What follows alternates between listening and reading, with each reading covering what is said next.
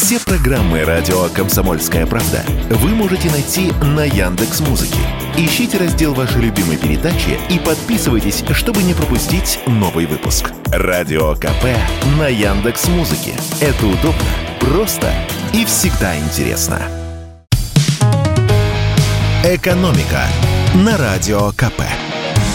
Здравствуйте, дорогие слушатели радио «Комсомольская правда». В эфире наш ежедневный обзор самых важных и интересных экономических новостей. И сегодня мы поговорим о зарплатах. Не только о больших зарплатах, но и о маленьких. Я б в нефтяники пошел. Звучит немного банально, но от того не менее привлекательно в финансовом плане, конечно.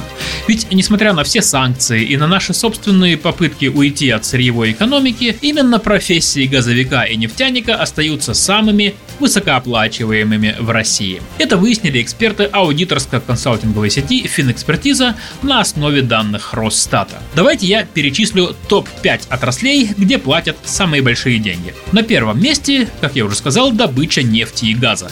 Среднемесячная зарплата до вычета подоходного налога здесь составляет 176 тысяч рублей. Второе место – менеджмент и управленческий консалтинг – 172 тысячи рублей. Третье место – разработка программного обеспечения, где платят средние зарплаты в 157 тысяч рублей. На четвертом месте финансы и страхование, где платят в среднем 155 тысяч. И на пятом месте воздушный транспорт – 152 тысячи рублей. Эксперты заглянули и на противоположную сторону зарплатной шкалы. И вот что там увидели. Самые низкие зарплаты в стране в сфере производства одежды. В среднем 33,5 тысячи рублей, и это до уплаты налогов. Дальше идут работники кафе и ресторанов. Они получают в среднем 39 тысяч. И на третьем месте с конца сотрудники почтовых служб и доставки, которые зарабатывают чуть меньше 40 тысяч рублей.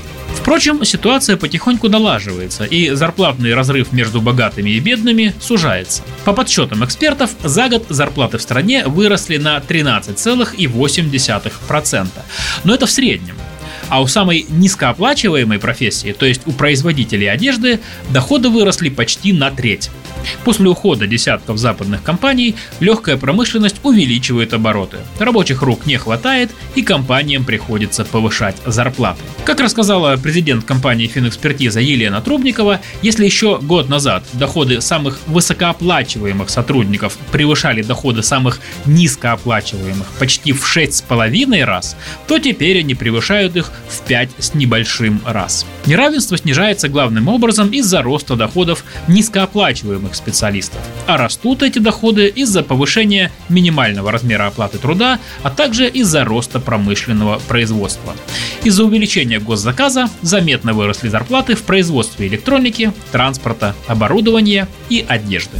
А теперь от роста зарплат плавно перейдем к теме повышения цен. Новый год все ближе, а цены все выше – Стоимость продуктов для новогоднего стола в среднем по стране за год выросла на 9 с небольшим процентов. Это подсчитали в Руспродсоюзе, отраслевой ассоциации производителей и поставщиков продуктов питания. Год назад стол для семьи из 4 человек стоил в среднем 4994 рубля, а сегодня он обойдется в 5452 рубля. Застолье эксперты ассоциации обсчитывали не сильно роскошное и для семьи, которая немного ничего крепче крепче шампанского не пьет. В итоговую цену вошли продукты для оливье и селедки под шубой, бутерброды с красной икрой и сливочным маслом, курица на горячее, нарезки сыра и сырокопченой колбасы, мандарины, шампанское и соки, а также торт и шоколадные конфеты. Из всего этого набора больше всего подорожали за год мандарины, аж на 35%.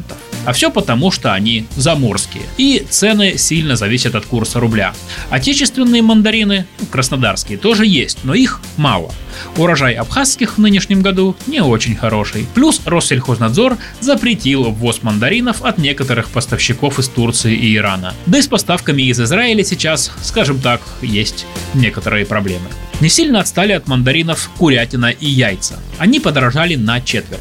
Здесь сразу много причин. И очень высокий спрос на куриное мясо в стране, и падение рубля, и подорожание электричества, и птичий грипп, из-за которого пришлось уничтожить миллионы кур. Но вот шампанское и красная икра подорожали не так сильно, на жалкие по нынешним временам 6-7%. А еще можно налегать на картошку и майонез, которые даже подешевели. Экономика на радио КП.